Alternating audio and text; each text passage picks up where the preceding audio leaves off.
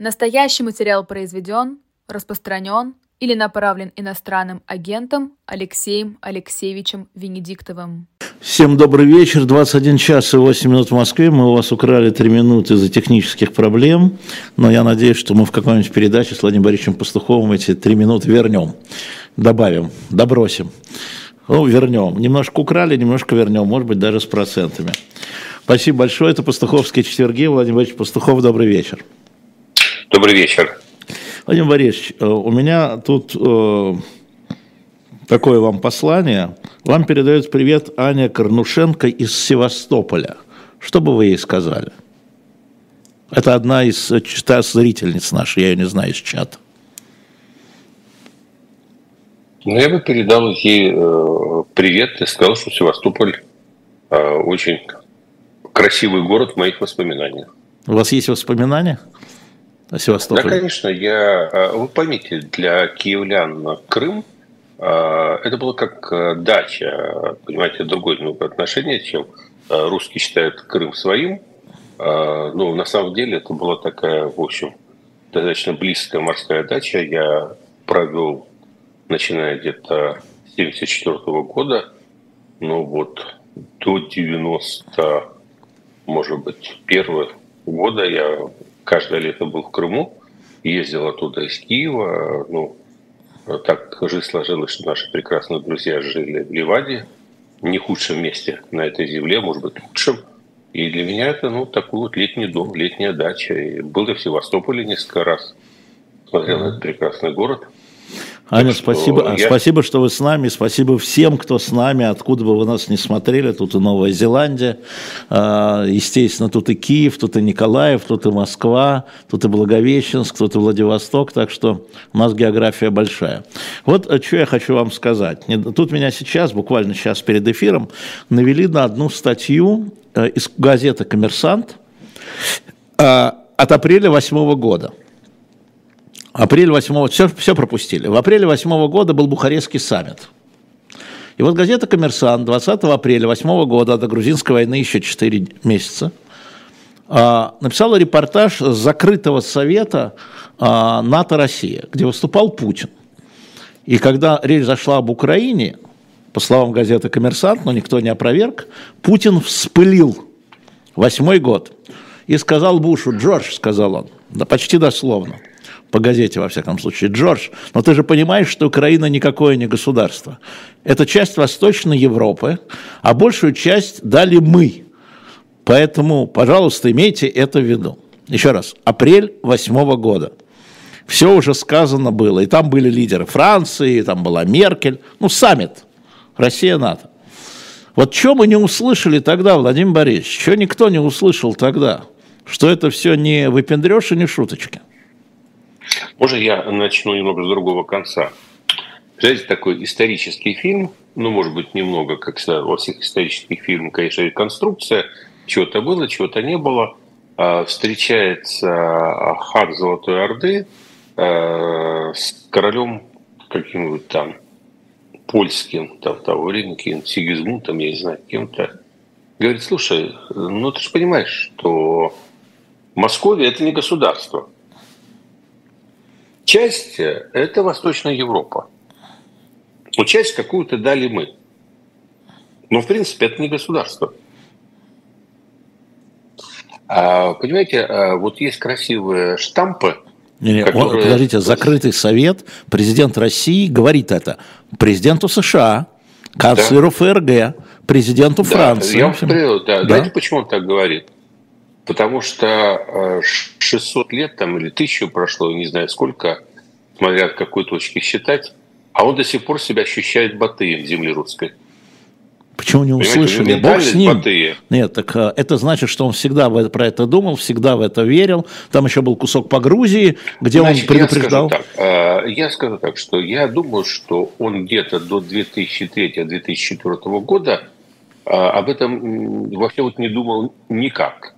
Вот э, сначала э, просто предмета такого не было в, на десятых курсах там минских этих э, КГБ СССР э, вопрос не возникал. Там, в общем, как-то э, не предвидели, что надо будет рассматривать Украину как государство или не как государство. В 90-е годы он был занят немного другим. Его интересовал и капиталы, благосостояние, кооперативы, квартиры. А в начале, потом он пришел, у него вообще на самом деле были довольно такие, сейчас бы сказали, либерастические взгляды. Он административной реформой там занимался, хотел как бы продвигать какие-то демократические перемены. Владимир Борисович, Мюнхен был в седьмом. Да, Мюнхен а по голове его ударило... Да, вот он задумался об Украине. На самом деле в 2004 году. То есть его по голове стукнул Майдан. Все уже забыли, Майдан какой Майдан напугал. был в четвертом году. Да, то, Ющенко, да, Майдан третий был тур. не в 14, да. да третий Майдан год. был не в 14. Да. В 14 был второй Майдан. Это уже Майдан Про был, понимаете? А Майдан Лайт, он был в 2004 и он очень сильно стукнул. То есть, во-первых, э, он увидел, что власть могут сносить. То есть он только во вкус вошел, вот только он понял, что это все мое, я могу по этой большой карте ползать и э, вот даже ее расширять. И тут выясняется, что власть могут сносить. Раз. Второе. Он увидел, что Запад – это не свидетели Иеговы. Они не будут молча смотреть. Если там то есть, да, такая конкуренция, это битва за Украину началась. Это реальная битва за Украину. И он воспринял это как битву за Украину. И он перчатку поднял и принял. Поэтому он, собственно говоря, с 2004 по 2008 год, он очень-очень много передумал, переосмыслил. Вот я, например, сейчас знаю, что сейчас диссертации, я же иногда слежу, ну, по старой памяти, какие диссертации в области политических наук а, защищаются. Вот вы знаете, что с 2004 года а, по сегодняшний день выросла целая отрасль политических наук, называется, я даже как сказать, цвет, цветноведение. То есть это паразиты, которые сделали себе научные степени на а, всевозможных изучениях цветных революций, как им противостоять. Да, тут мы вспомним есть. покойного Глеба Павловского, да. Ну да, ну да.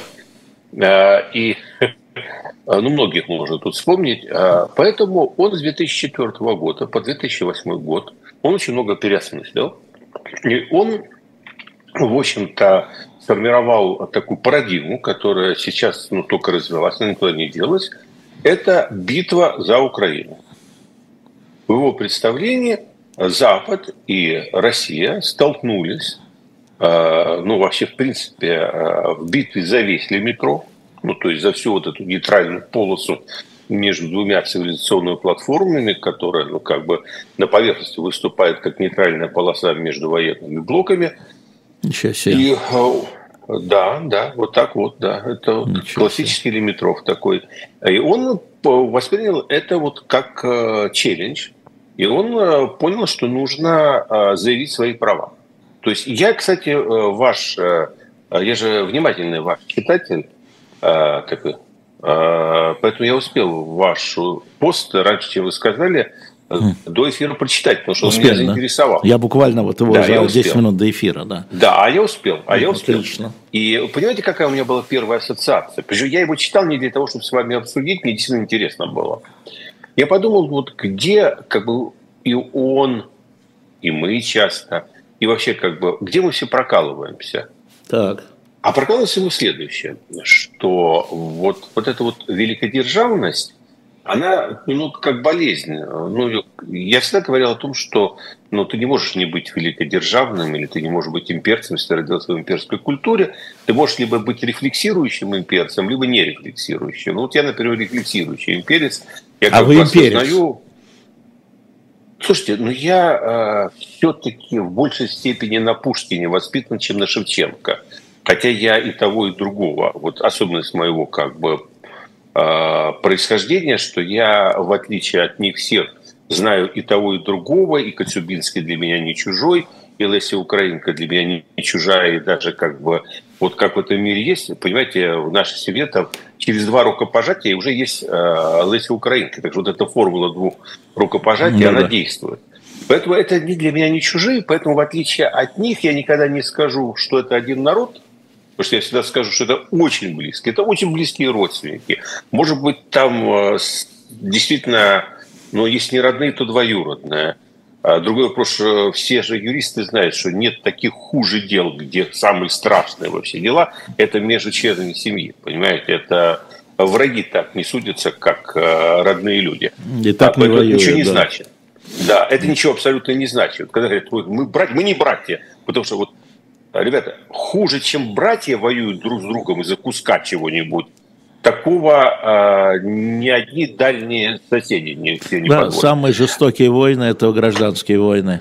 Смотрите да, граждан... самые, да, гражданскую войну но, в США, но, да, но например. Это, и тем не менее, это два для меня абсолютно разных народа, разошедшихся очень давно разные ветви. Знаете, с таким же успехом можно сказать, что кошка и лев – это тоже братья родные. Ну да, ну где-то там а, когда-то был, был какой-то прототип.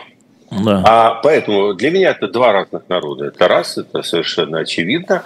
И э, я, в общем, понимаю как бы и ту, и другую сторону, но я, ну да, вот э, у меня русскоязычная семья, я был воспитан на Пушкине, я был воспитан на Лермонтове. Ну, это не значит, что вы имперец. На... Почему тут народ вам пишет? Что, уже любишь Пушкина имперец, что ли?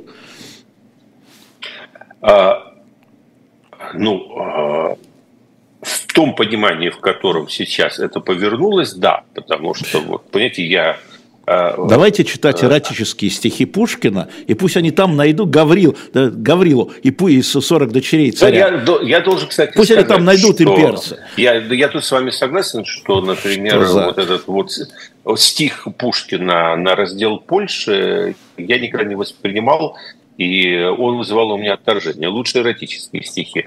Это при том, что я Пушкина люблю, но как бы я и Бродского, может быть, люблю, но его стихотворение про Украину считаю абсолютно э, блажью.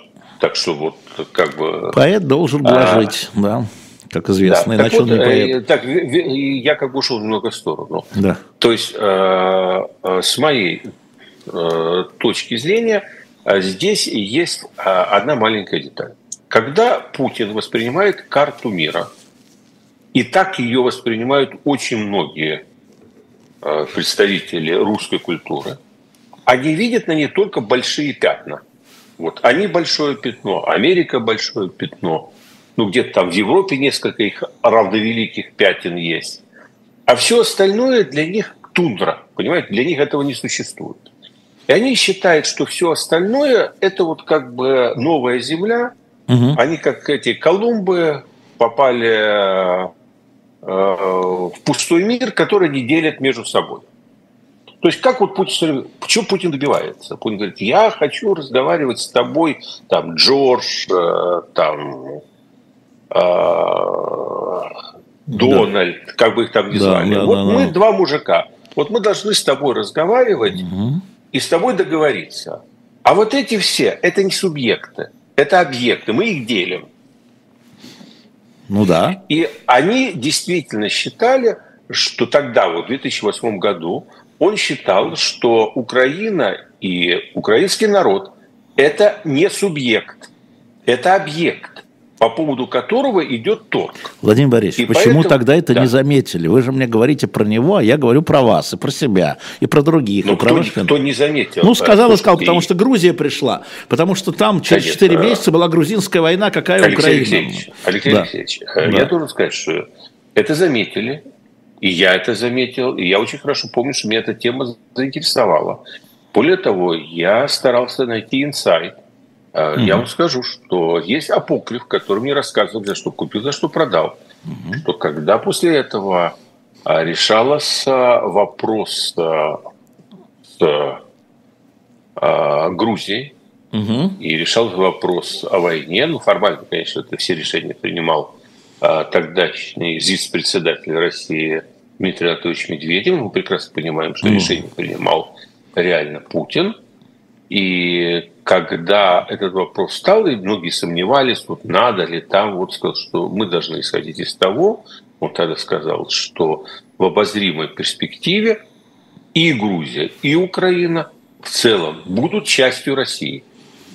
Поэтому это такое промежуточное, там, с Абхазией, ну. Южной Осетии, такие промежуточные решения. Сейчас они не имеют такого принципиального значения, потому что, в общем, рано или поздно восстановится все и то, и другое. Там не будет спора, понимаете? Спор с Грузией не будет вечным, потому что сама Грузия будет частью, и поэтому как бы что там спорит тогда? Часть частью не спорит.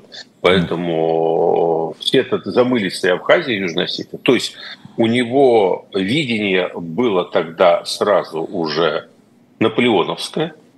Оно не родилось э, там там поводы, и как бы это, конечно, эволюционировало эмоционально, но в принципе, да, вот у него где-то э, развивалась его вот эта экспансионистская идеология, она развивалась взрывным образом, то есть обида, испуг, озлобление 2004 года, переосмысление всего, понимание, что ответить на это можно только собрав страну в кулак, это очень важно. Значит, в 2004 году сразу происходит у нас что в России? В России происходит первая такая мощная конституционная контрреформа, которая, по сути, подрубает э, в эту такую вот э, ну, юношескую демократию 90-х, э, вводится вместо нее концепт суверенной демократии. Привет другу Глеба Павловского, Суркову. Да, а, да и самому а, Павловскому, да. А, а, дальше собирается кулак, понимает, что кулак собрать невозможно. А что появляется? Появляется концепция национализации. Вот это очень важно. Что предшествовало Грузии? Грузии предшествовала так называемая доктрина Сечина. Вот я вам скажу, что не было вот этой бы доктрины Сечина о том, что в отношении сырьевых ресурсов, по крайней мере, вообще крупной промышленности России, частная собственность должна остаться исключительно вещью номинальной, что государство должно либо прямо вернуть ее под свой контроль, но лучше вернуть по-бандитски, то есть по понятиям вернуть под свой контроль. Ресурс для войны. Ресурс для войны. Это был ресурс для войны. Когда они стали собирать этот ресурс, дальше уже был, как его использовать. И вот как его использовать, они стали обкатывать к 2007 году. Они вслед за доктриной Сечина внутренней национализации была mm-hmm. Мюнхенская доктрина – а, лобового противостояния. То есть вот дорожка испуг, а, внутренняя ломка демократии, консолидация ресурсов в кулаке, а дальше прямо покладывается, что война есть продолжение внутренней политики другими средствами. Вот след за доктриной Сечина появилась Мюнхенская речь, а Мюнхенская речь, это уже вот оно вылетело, и дальше а, совершенно очевидно, что Мюнхенская речь должна была иметь свое развитие, и она развелась вот на этой встрече саммита. И было уже все ясно, что это... Что было дальше после этого, после Грузии? А после этого была программа перевооружения России на 20 триллионов рублей принятая тогда, замышленная тогда. То есть длинный, вы, вы говорите о том, это длинный план.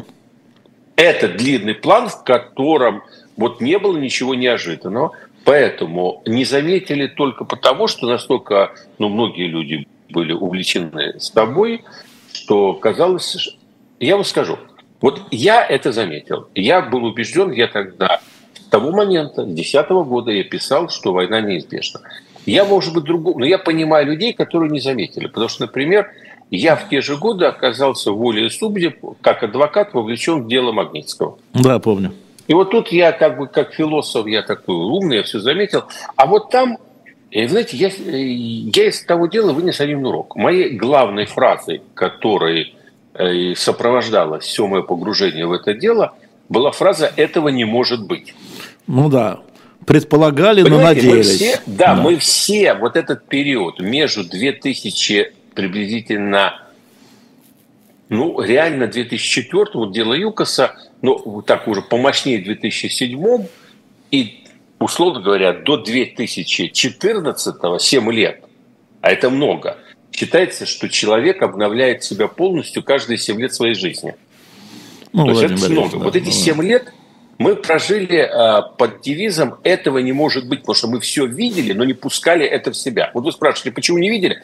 Потому что настолько казалось диким, что наше сознание это отталкивало, и, может быть, если бы мы были э, ну, менее готовыми себя обманывать, то ничего, многое из того, что случилось потом, не произошло бы. Но мы себя, вот эта перестройка была, были 90-е, и нам казалось, что ну, ну это настолько нереально, ну чуть-чуть там откатится, ну на капельку, ну на 10 сантиметров, но мы же вперед ушли на метры – а тут 10 ну, сантиметров назад, ну, мы это все перемолим. Вот что произошло. А все было видно, все на поверхности.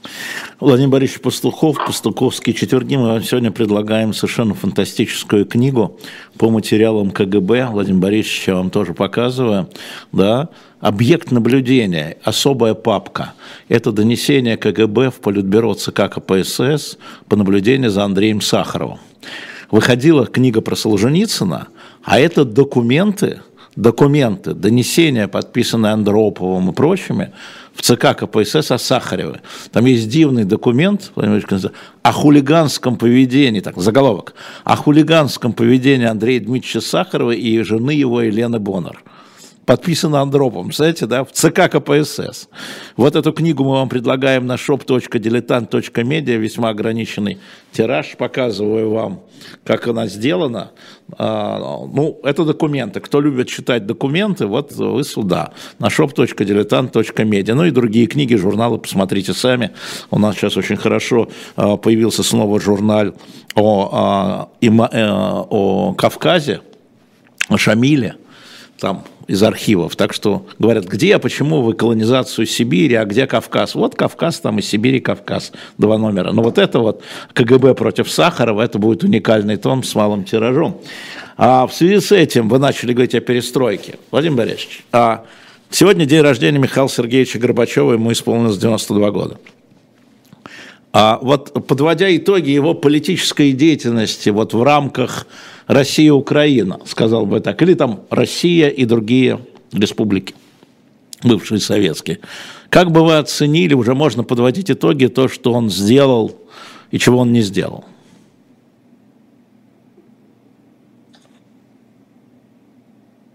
Он обозначил мечту и обозначил траекторию, которой я лично верю, Россия еще вернется, а, пережив этот реакционный отскок.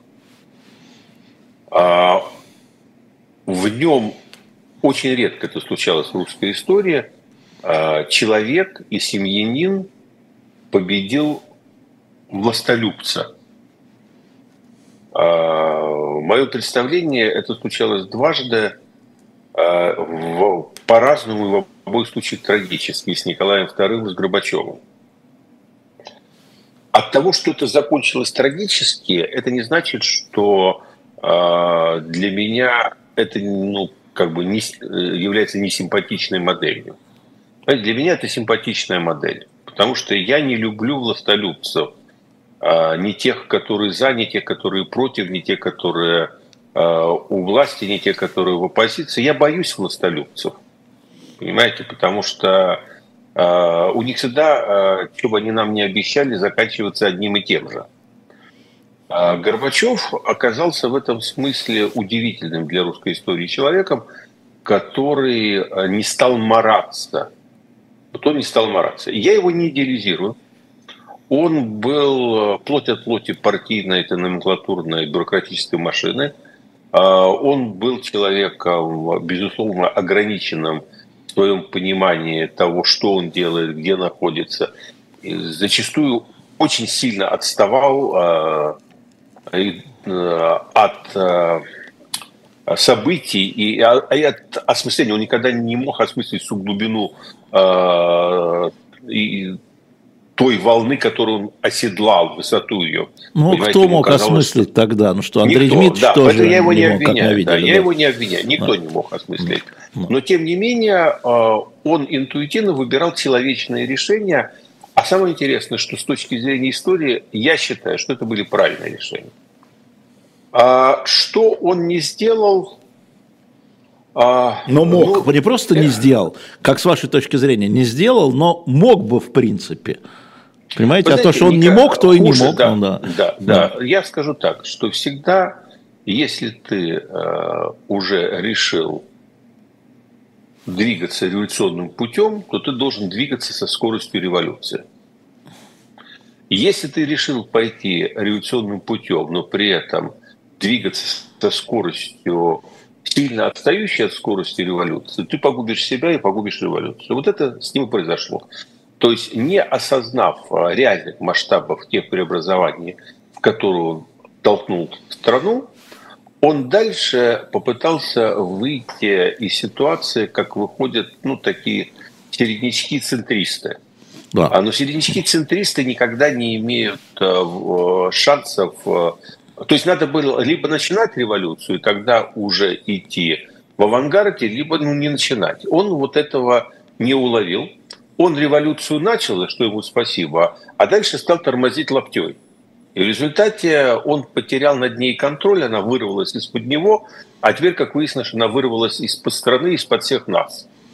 Вот в чем ошибка. То есть на самом деле я, э, я знаю, я видел, что э, он, с одной стороны, принимал правильное решение, с другой стороны, тут же э, пытался их тормозить, где-то сгладить.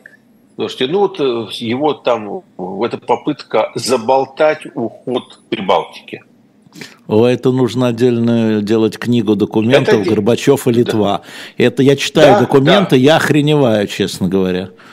Понимаете, он искал вот компромисс, он... он брал Лигачева справа, а он брал Бразовского слева, говорит, ребята, вы будете договариваться у меня.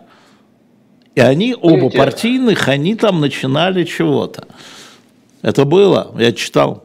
А, просто бывает в жизни ситуации, когда, к сожалению, компромисс бывает и невозможен. Да, но он, он хотел компромисс. А он да? этого не осознал, он да. пытался. Поэтому он, да, он э, сделал э, гигантскую ошибку в том, что он э, подумал, что он может сдержать коней.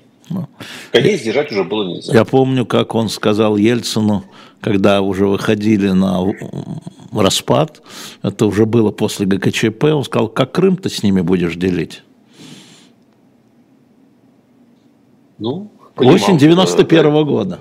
Понимаете, а, я бы сейчас сказал, что я вот вообще с высоты сегодняшнего дня вижу ситуацию даже ну, вот иначе, чем 5, 10 или 15 лет тому назад, хотя, казалось бы, было достаточно много времени, уже, считайте, прошло 30 там лет с момента распада СССР, а, казалось, уже было время все это осмыслить, но я сейчас только начинаю это видеть иначе. Я понимаю, что на самом деле было два пути. А, был путь а, развития вот этого советского потенциала, то есть движения вперед дальше, отталкиваясь от того, что мы называли общностью советский народ, угу. это один цивилизационный путь. И второй путь – отталкиваться от того, что мы условно обозначили как русский народ или российский тогда народ, российский правильно, вот в, в этой контексте. То есть было два концепта реально. Был концепт советский народ, его можно было во что-то трансформировать и двигаться. Все равно бы СССР, конечно, не осталось бы, но было бы э, такое в идеале движение в сторону ЕС, но с другой стороны. Угу. А второй вариант – это была концепция формирования российского народа как нового субъекта истории. И прости меня, Господи, все остальные, кто стал независимыми государствами в 1991 году, но я должен сказать, что самый большой вклад в то, что э, у нас появилось так много независимых государств, внесли тогдашние русские националисты в их такой примитивной той форме, коммунистических националистов, ибо они вытолкнули всех остальных из вот этой советской общности, они застолбив для себя площадку на тот момент, они готовы были, то есть это был такой ататюрковский ход. Им так было важно застолбить свой российский национализм, что они готовы были на обламывание по краям. А оказалось, что на самом деле второй их эшелон был к этому не готов, и теперь они пытаются те обломанные части обратно засосать. Ну, ну прошло этом, конечно, 30, сколько, 30 лет, 30 лет. Да, да, да, да. То есть, в принципе, оказалось, что второй эшелон, он, в общем, э, он уже как бы не в контексте той ситуации, он говорит, как мы отдали, теперь заберем. А может быть, так, э, многие так и планировали, что сейчас отдадим, а потом всосем обратно. Но возвращаясь к речи Путина, потому что главное, я забыл, главное, что не сказал. Главное, что вот э, сказал Путин в 2008 году и почему он это сказал, это очень просто. а, было два способа. Да, битва за эти территории. Да это нормально. Все за что-то борются. Только битва какая была? Можно было биться за эти территории, предлагая а, модель развития, такую, которая была бы привлекательна. Вот сидят э, в Киеве украинцы и смотрят. Справа у них Америка. Ну, американская мечта, э, Apple, Ford, э, ну, интересно, но далеко. Далеко. А рядом есть Москва. В этом нужно было привлекательно. Э, там, русский Сингапур, там, финансовый центр, свобода, угу. культура. Ну, тоже хорошо. Но зато рядом. Я говорю, ну, что нам? Ну, в принципе, нам это здесь интересно. Или сидят украинцы в Киеве и смотрят. Там далеко Apple, Microsoft, Илон Маск. Илон Маск. А, да. И, да. И, и Илон Маск тоже, да. Да, и Илон Маск тоже в придачу, да. а куда без а тут, Илон Маска? Э, справа у нас Сечин, Ротенберг, э, репрессия, э, придурки, э, возвращение в 16 век, а, ну так, а, а кто туда захочет? Ну, Владимир Борисович, вы сейчас как бы спрямили и упростили, и понимаю, что вы сделали специально. А, ну, ну вот, да, специально. Да, специально. Но вопрос в следующем. Вы, он, он захотел подменить конкуренцию реальную, экономическую, культурную, конкуренция военная. Но, решил... секундочку, но секундочку, культурную, экономическую согласен. А чем так для значительного части крымчан была привлекательна Россия и уход в Россию? Потому что давайте откровенно тогда. Видимо, а, это не так скажу, у вас не двуцветка да, получается. А, да. Нет, а двуцветки никогда не будет. Во-первых, слушайте, я всегда не скрывал свою позицию. Я говорил, что есть, то есть, есть проблема Крыма э, после 2014 года, есть проблема Крыма до 2014 года. Не, подождите, мы про людей, мы про людей. Не, не, да, про людей. Вот хорошо. привлекательность, привлекательность. Первое, первое, первое. Люди находятся в русскоязычном регионе. Ну, а, раз. Но им же никто не мешал говорить по-русски в автономной республике Крым.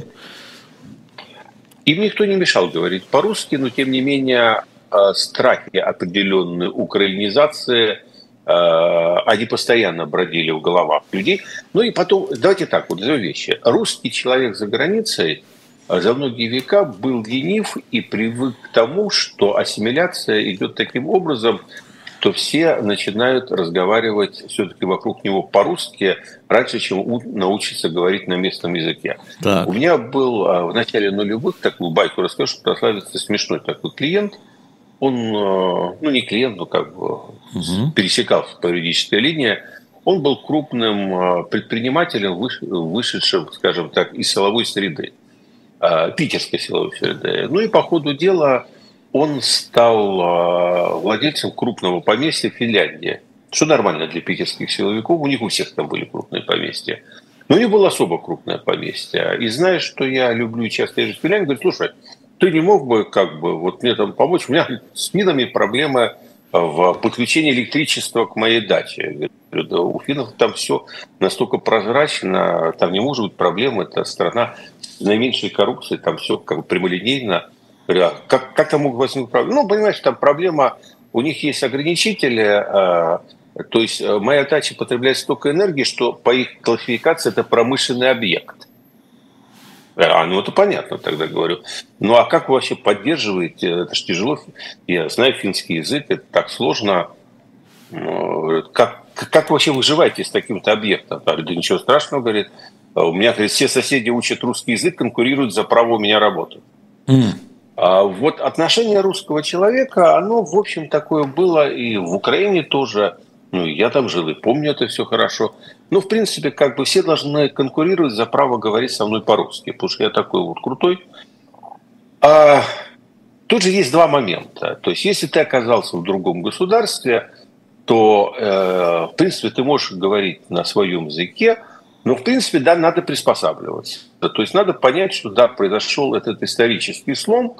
Если ты уже живешь в Украине, то надо поднапрячься и все-таки э, помимо своего русского языка, который тебе никто, в общем, на самом деле не мешает учить, и ты можешь учить его э, там в школе и так далее, но надо да, учиться говорить по-украински и понимать.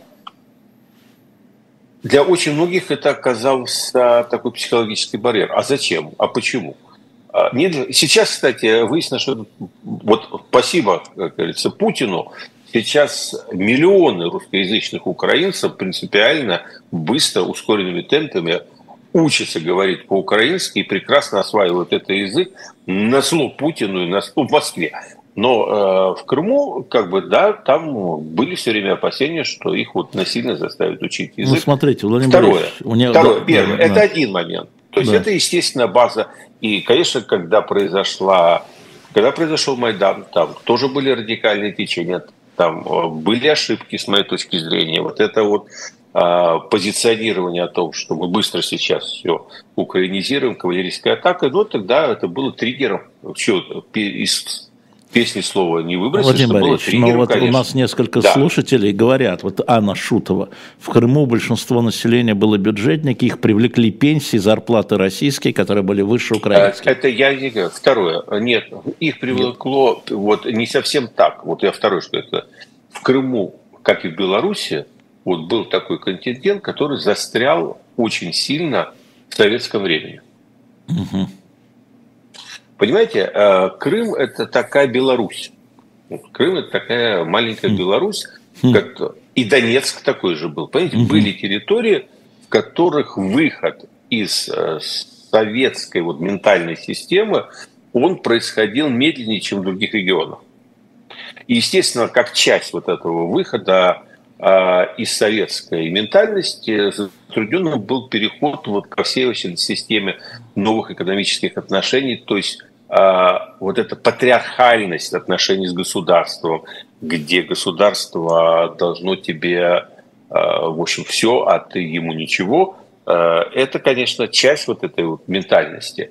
И в Крыму она была больше. Поэтому их привлекал как раз то, что меня отталкивало от путинизма, их-то как раз в нем привлекало. То есть Россия в этот момент двигалась активно обратно в советское прошлое – а Крым из него еще до конца не вышел. То есть у них произошла такая естественная тяга. То есть для них это была естественно симпатичная модель, которая уже была сильно несимпатична во многих других частях Украины.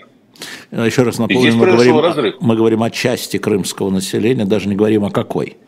Но говорю я как раз к вопросу конкуренции, а, чем привлекло чем вот этим. Ну, поэтому Крым э, был все-таки э, э, специфической в этом смысле территорией, так же, как и Донбасс был специфической территорией. Да, и там была часть населения. Я, слушайте, я абсолютно убежден в том, что значительная часть крымского населения на этом референдуме голосовала абсолютно искренне за присоединение с Россией, что абсолютно не делает этот референдум для меня легитимным, законным и что-либо значащее. Но если вы меня спросите, там что за всех подделали, или там что у каждого был у этого висок э, представлен э, автомата э, к голове, к виску, да, нет, нет, многие голосовали действительно за это присоединение. Другой вопрос, что думаю, что многие как раз к 22 году там начали откатываться очень сильно и сожалеть. И поэтому вот этот... А вот почему сожалеть? Вот а, это... что, а что случилось? А они вкусили прелести русского мира значительно. А Крым превратился в такой бандитский анклав наподобие Чечни. Там, в общем, и, и до присоединения это, в общем, скажем так, криминал имел значение. А после присоединения он легализовался и стал, ну, по сути, официальной властью. А, обещанного благосостояния с тех масштабов, которые его ожидали, не случилось. А, были завышены очень сильно ожидания, которые... Тут же не вопрос, что стало лучше или хуже, вопрос, насколько ждали лучше. Угу. Вот насколько ждали, настолько не случилось. Дальше выяснилось, что, в общем, при всем при том, к этим украинским свободам многие попривыкли, угу. а их э, пришел страх. пришли репрессии, а, изменился, извините, пожалуйста, качество и количество туристов, прибывающих туда. Крым жил от туристов. А тут, знаете, как-то другой контингент попер. Угу. И, знаете, не всем понравилось. Выяснилось, что старый контингент имел свои преимущества. Ну, Мягкие. Да, но вот мы генезис да. этой истории обсуждаем, потому что без понимания генезиса и упрощения его а, будущее не проглядывается. А поэтому, да, я считаю, что э, на самом деле э, в Крыму были тогда... Э, Крым легко было подцепить. Вы помните, Крым мы начали говорить про конкуренцию, подцепить. да, между двумя да, цивилизационными... поэтому, но, но, понимаете, то, что сработало вот на отдельно взятой территории Крыма и в тот момент, в целом, в целом для Украины как государства вот не проняло, вот они проиграли. Вот народ, если вот вы говорите об искренности в Крыму, а я вам скажу об искренности на Майдане 2014 года, когда вся страна хотела в Европу, потому что вся страна хотела в Европу, э, я скажу так, не вся, подавляющее ну, большинство. Да, хорошо. Да. И, и, в общем, на самом деле, э, это был порыв. И хотела она туда, почему? Потому что русскую модель они не видели себе настолько привлекательной. Была бы русская модель привлекательной, все бы сложилось иначе. Но она не была привлекательной. Тут вам Понимаете? пишут, крымчан взяли тепленькими на испуге. Вот какие примитивные у нас иногда зрители. Слушайте, их взяли тепленькими на испуге. И это тоже правда. Но правда и в том, что они на самом деле э, э, к этому испугу давно себя готовили. Понимаете? Да, ну, что, что же их так испугало-то? Если их взяли тепленькими Вы знаете, на испуге. А, меня никто не разубедит в том, что а, в значительной степени успешность операции Крыма состояла в том, что а, Крым был пронизан криминальными отношениями, власть была в Крыму реально коррумпирована сверху донизу, значение, извините, пожалуйста, воров в законе и прочих криминальных элементов было колоссально. И, собственно, вот именно манипулирование этим инструментарием в большей степени обеспечило захват Крыма, чем э, те спецназовцы, которых там использовали э, ну, в ключевых точках. Понимаете, испуг там э, изнутри обеспечивался, а не снаружи. А, Владимир Пастухов, а, у нас 10 минут осталось. Владимир Борисович, последняя тема. Вы, наверное, слышали у нас в эфире Григория Алексеевича Явлинского. Сейчас а, я свяжу две темы, который говорил о том, что вот, вот в эту историю привела советская интеллигенция, которая не выполнила свой долг, а иногда и впрямую строил этот путинский режим. И тут мы опять вспомним ушедшего Глеба Павловского. В общем, виновата советская интеллигенция, которая вместо того, чтобы строить, там, как я понимаю, Григорий Алексеевич, там, национальное государство, по-прежнему а, строила империю. Что вы думаете по этому поводу? Есть ли у вас мнение по этому поводу? А, знаете, был такой старый анекдот, я его очень люблю. В Одесскую парикмахерскую приходит мужик, его вместо того, чтобы постричь, обкарнали под ноль. Вот как увидел зеркало, заорал, ну, требуют, естественно, жалобную книгу, но приходит умный заведующий, говорит, а что такое? Говорит, мне не нравится. а что мне нравится? Говорит, ну, все мне не нравится. Говорит, как все? Вам наш город не нравится? Или город ваш противен? И так что, говорит, и, э, э, республика наша не нравится? Говорит, республика ужасная. Так может, вам страна не нравится и президент? Да мне никто не нравится, дайте жалобу мир. Слушай, я не, не могу понять, чего вы решили начать с нашей тогда парикмахерской? Понимаете, э, в принципе, Григорий Алексеевич э, ну, частично прав, э, и советская интеллигенция тоже внесла свою лепту, но мне не совсем понятно, почему он решил начать с этой парикмахерской.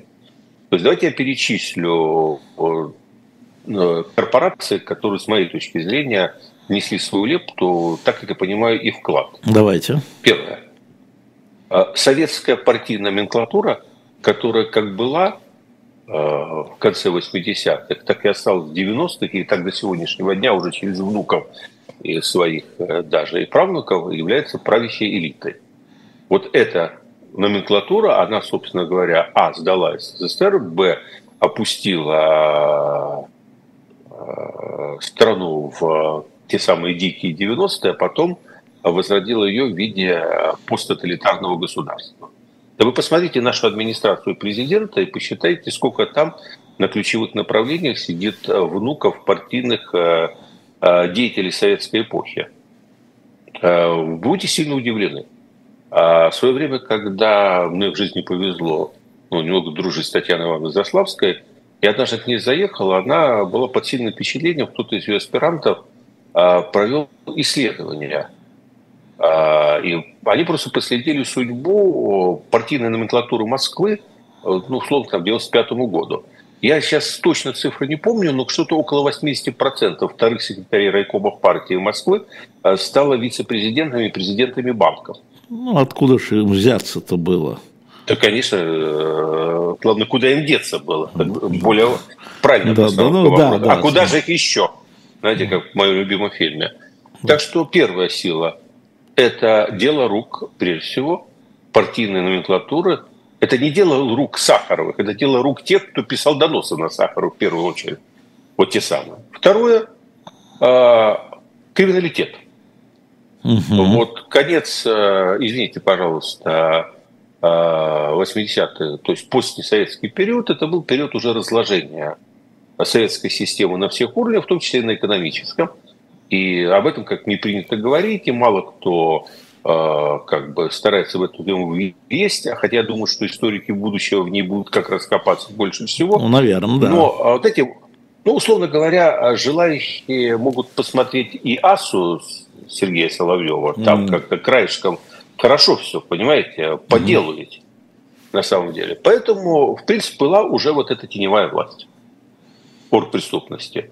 Была порцовка, были э, люди, которые уже тогда были богатыми, были люди, которые вертелись в той среде. Привет некоторым банкирам, которые сейчас отмываются от западных санкций. И, э, в общем, на самом деле это была а, да ладно, вспомните, собственно говоря, первые 90-е годы. Откуда деньги-то поплыли? Ну, были черные, которые совсем не белые. А, были рубленые. Были совершенно... То есть пришли, в общем, деньги а, совершенно из другого мира. Нет, Владимир Борисович, речь а... шла о том, что была развилка, как говорит Явлинский, была демократическая да, революция, да. Горбачевская. Да, да была потом, развилка. А потом да, пришли да, люди, это... которые привели Путина. Вот что он говорит. А, слушай, слушайте, да. вот а, среди людей, которые привели Путина, вот на этой развилке была номенклатура, в том числе силовая, была теневая экономика, а потом э, туда приплелась еще и часть советской интеллигенции, которая, в общем, себя в этом мире нашла. Большая часть ее деградировала, маленькая ее часть выросла в новый русский средний класс, угу. а средний класс – это не интеллигенция. А вот часть ее как бы в эту систему стала третьим связующим лент, такой смазкой между криминалом и э, переродившейся номенклатурой. И да, вот они вместе втроем – привели, в общем-то, страну к тому состоянию, которое мы имеем, в том числе и Путина к власти. Я же не просто так дергаете... упомянул, я же не просто так упомянул Павловского как э, интеллектуала, который создавал определенные конструкции э, этой конструкции. Извините, вот он не вылезает ни в э, бывшую номенклатуру, ни в криминал Слушайте, знаете, и не в переродившуюся интеллигенцию. И, и, э, Первое. И я не стал бы, ну, слушайте, дайте Глебу уйти. Я не про Глеба, Спокойно. я про Павловских, да. Говловский, Сурков, неважно. Это а, вы попробуйте, а вы попробуйте рассказать Суркову, что это Павловский все придумал, и вы Я, я пытался, он меня высмеял, да. Да, а, да он значит, сказал, что это придумал он. Конечно, естественно. естественно. Для этого не надо с ним было даже разговаривать. Да. Нет, все-таки, все-таки важно вот это прослов. Вот вопрос же был про этих людей, которые в других государствах ответ, создают национальные а, государства. Ответ. Да? Я не стал бы делать э, одинокого монстра из советской интеллигенции. Действительно, советская интеллигенция пережила очень непростое перерождение, раскололась на три части.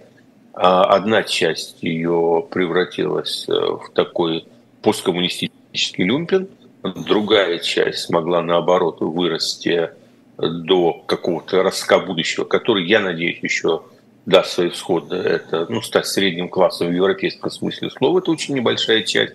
А часть интеллигенции действительно а, слилась а, с бывшей номенклатурой и криминалитетом, и вместе с ними она образовала силу, которая а, потихоньку, как такой вулкан, подымалась от начала 90-х к концу, и в конце концов сыграла решающую роль в приходе Путина к власти и вообще в целом к движению к посткоммунистическому тоталитаризму. Но вырывать ее из этого общего движения, превращать ее в единственного козла отпущения, э, ну, скажем так, ее роль была сервильной. Она обслуживала криминалитет и номенклатуру. Э, знаете, это так смешно, э, если там слугу в доме там Волконских сделать ответственным за все дела, которые там Волконские вытворяли. Ну, плохой пример, но э, вы понимаете, о чем речь. Да. Э, эта часть интеллигенции играла сервильную роль. Где-то она ущипнула, где-то она смогла, кто-то стал богатым очень, кому повезло. Э, но в общем и целом э, главными тут э, локомотивами истории – стала второй эшелон советской номенклатуры, партийной советской, и позднесоветский криминал. Владимир Борисович Пастухов, это «Пастуховские четверги». Мы с вами каждый четверг в 21 час встречаемся здесь. А, значит, сразу хочу сказать, пометьте себе, что завтра я утром буду не в 11, а в 9 утра. Я открою с Лизами их утренний разворот, поэтому для того, чтобы вам стало лучше кое-что понятно, я вынужден буду ехать навстречу. Поэтому с 9 до 10 я в эфире отвечаю на ваши вопросы тоже. Напомню, что у нас сегодня а, на shop.diletant.media книга, которая очень редко, еще раз, да, объект наблюдения, здесь документы, как КГБ следила за Сахаровым и писала свои отчеты в ЦК, и видно, что КГБ само решение не принимало, Владимир Борисович. Да? За каждой тьфу мелочью по отношению к Сахарову, во всяком случае, они обращались в ЦК. Вот за каждой. Ну, но я должен сказать, что в этом была и прелесть советской системы, которая позволила появиться Горбачеву, потому что там было разделение все-таки после Сталина, разделение на силовую и партийную вертикаль, чего Путин уничтожил, именно поэтому мы балансируем сегодня на грани войны. Понимаете? Именно поэтому Карибский кризис меня пугал всегда меньше, чем пугает тот кризис, который сегодня. Ага. Хорошо. Я напомню, что буквально через пять минут Дмитрий Быков у нас здесь. Не уходите, спокойно ставьте нам лайки. А, если вы боитесь, что за лайки Пастухова придется КГБ и накажет, не бойтесь. А, не бойтесь. Похвалят. Ставьте... Похв... Обещаю, похвалят. А, ну, это понятно. Тут есть такие люди, которые так считают и без вас. Ну, бог им в помощь, таблетку им под язык. Спасибо большое и до свидания.